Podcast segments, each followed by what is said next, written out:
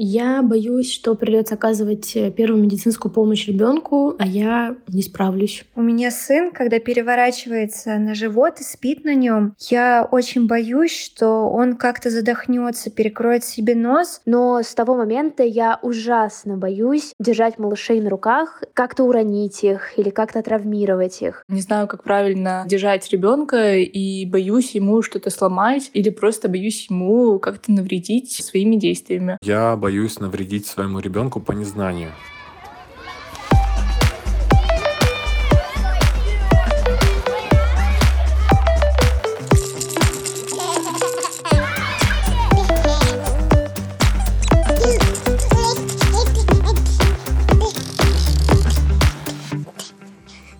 Привет! Это подкаст «Малыш и движ». Здесь мы говорим о раннем развитии детей. Сейчас у нас выходит уже третий сезон, и его мы хотим посвятить страхам молодых родителей. В каждом выпуске мы будем разбирать то, чего боятся мамы и папы в отношении своих детей. Этот сезон также будет уникален тем, что вы сможете принять участие в создании выпусков мы сделали Telegram-бот, в который вы можете прислать голосовое сообщение о своем страхе, историю того, чего вы больше всего боитесь после рождения малыша и почему. И вот как раз ваши голосовые станут основой наших выпусков. Ссылка на бот в описании подкаста. А в этом эпизоде мы разберем, какие страхи бывают у родителей, почему они возникают и как с ними в принципе справляться.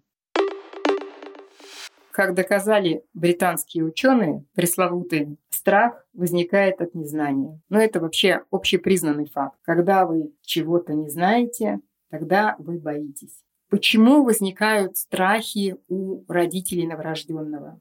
Ребенок – это терра инкогнита для мамы и папы. И поэтому мамы и папы боятся, просто боятся этого нового для них человека. Они с ним еще толком не знакомы. Они боятся брать иной раз, взаимодействовать с ним. А он слишком хрупок для них, они боятся навредить. Чаще всего страх возникает у молодых родителей первенца. Раньше девушка, юноша отвечали только за себя. И тут получается, что уже есть новый человек, за которого несут ответственность они. Это событие значительно влияет на мироустройства человека. И люди элементарно должны перестроиться. Это нормально, на это требуется время, это нужно принять. И вообще любой страх — это нормально. Наша психика сопротивляется чему-то новому и необычному. Все, что нам нужно, познакомиться с этим страхом и по большому счету он испаряется тогда, когда мы идем в него, когда мы смотрим ему прямо в глаза и начинаем делать то, что боимся. По сути, мы рождаемся как родители тогда, когда мы начинаем ежедневно перебарывать свои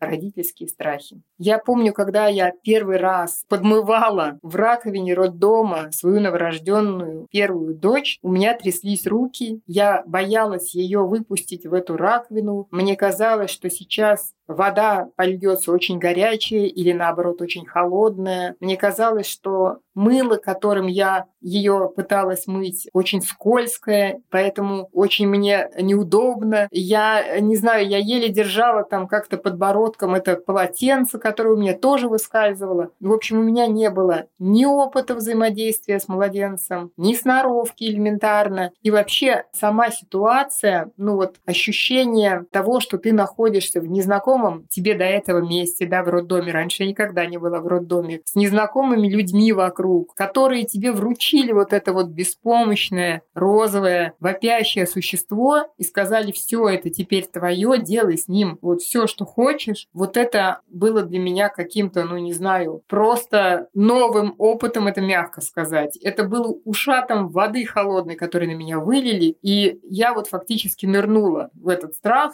в это ощущение ощущение неизвестности. Ну, я думаю, что я такая вообще не одна. Абсолютно каждая мама, которая родила впервые, она в это состояние погружается. Можно бесконечно готовиться к родам. Можно готовиться все 9 месяцев, а еще и год до наступления беременности или там больше. Можно всю жизнь об этом мечтать, прочитать миллион книг, но одной секунды, когда у тебя в руках уже новорожденный ребенок, ее достаточно для того, чтобы перевернуть все твое сознание и вытащить на поверхность абсолютно все твои какие-то, не знаю, комплексы, страхи, переживания, тревоги. Вот это все поднимается, и ты остаешься с этим один на один. И вот как раз в этой ситуации молодым родителям очень нужна точка опоры. Поддержка в виде людей, в виде знаний, в виде мнений специалистов, которых они э, уважают, да, и которым они доверяют. Каждый родитель, особенно если это родитель впервые, он ищет эту точку опоры.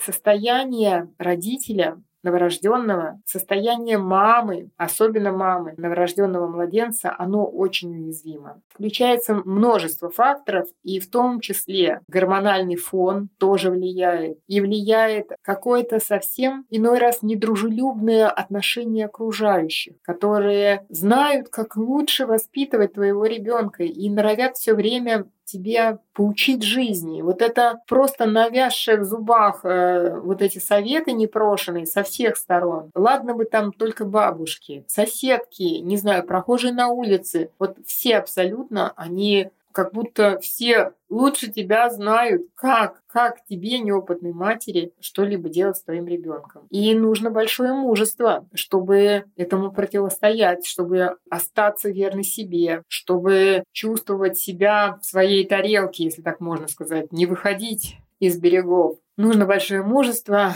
нужно знания. По большому счету нужны знания и уверенность в своем собственном мнении и в том, что ты поступаешь грамотно и так, как тебе по сердцу.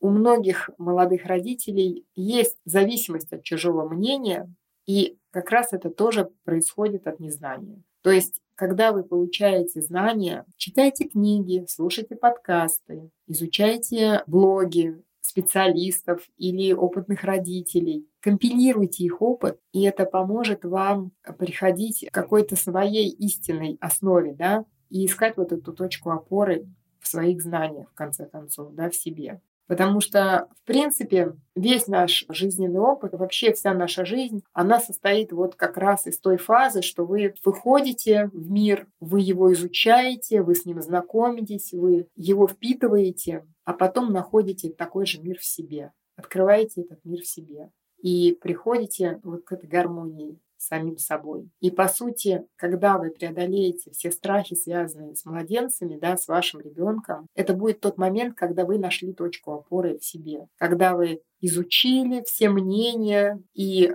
пришли каким-то уже внутренним опорам в себе. И вот когда вы этого, так сказать, родительского дзена достигнете, тогда ваш страх относительно младенца, относительно ребенка не уйдет совсем, но станет, я думаю, значительно меньше.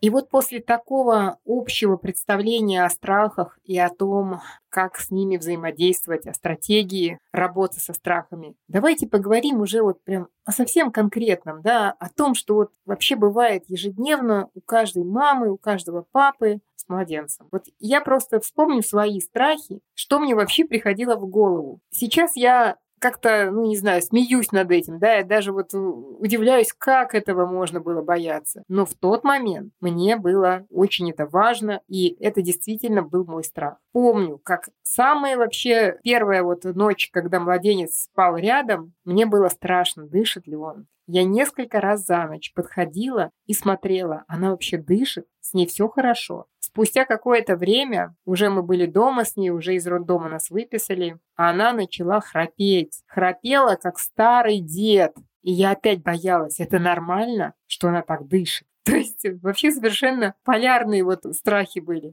Потом начались колики. Колики – это отдельный эпизод моей родительской жизни. Слава богу, были недолго, но было несколько ночей, которые я запомню, вот, ну, вернее, запомнила на всю оставшуюся жизнь. Кроме коликов, потом начались запоры. Простите меня за такие подробности, но это очень важно для мамы. Вот каждая мама сейчас меня поймет, что ребенок не какает. Он может не какать день, два, три, и тебе говорят, что это нормально, что он на ГВ, но это же страшно. Что же с ним не так, как ему помочь? Купать. Было очень страшно купать. Первое время было просто прям очень страшно. Мы купали вдвоем с мужем в четыре руки, трясущимися руками, заворачивали ее потом в теплые нагретые на батарее пеленки. Но ребенок, он себя хорошо чувствовал в теплой воде, как только ее доставали, она начинала так истерично вопить, что каждый раз вот это вот предстоящее купание, оно было просто, как вам сказать, как испытанием таким ежевечерним. Чего еще я боялась? Еще боялась класть ее спать на балконе коляски. У нас был большой балкон лоджия, можно было коляску на балкон выставить. И он был, кстати, застекленный, но все равно мне казалось, что ну мало ли что, вот кто-то там, птица какая-то влетит, я не знаю, как-нибудь там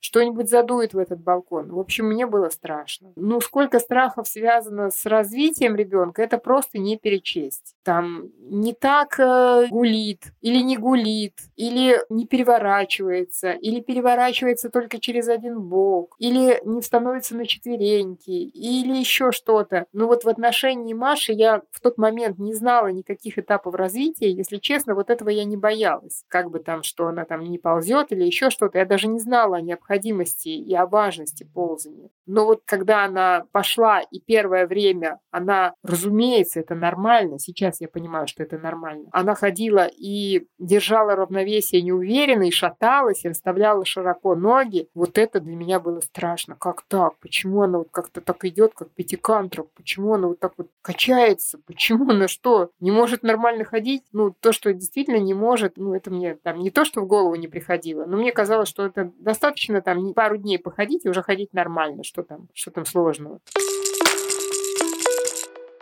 В общем, как мы с вами сейчас понимаем, родительских страхов очень много. Разных видов, разных расцветок, абсолютно разных размеров эти страхи. И поэтому мы оставили вам специально ссылку на Telegram-бот, куда приглашаем вас ваши страхи надиктовать. Мы их классифицируем и весь ближайший сезон посвятим разбору этих страхов. Один вид страха, один выпуск. Для этого нам нужно как можно более активное ваше участие, чтобы мы охватили максимально все возможные страхи и сомнения родителей. Пишите, как говорится, диктуйте, вернее, ваши страхи. И вы их, когда озвучиваете, вы их выпускаете из себя уже на какую-то часть этого страха у вас остается меньше. Ну а наш бот, он все стерпит. Можете ему подарить несколько своих страхов.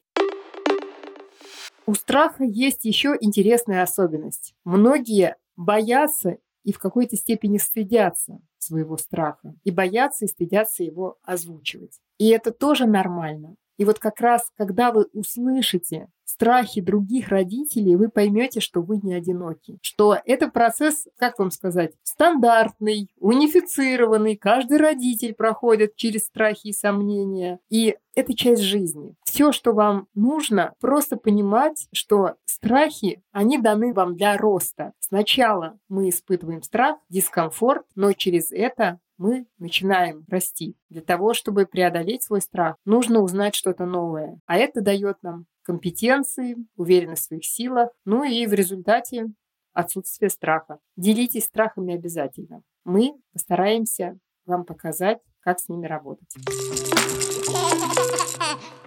Спасибо, что послушали этот выпуск. Мы будем очень рады, если вы поставите нашему подкасту 5 звездочек на Apple подкастах и сердечко на Яндекс Музыке. Подписывайтесь на Малыш и Движ на всех платформах, где вы привыкли слушать свои подкасты. И до встречи! Услышимся в следующем выпуске.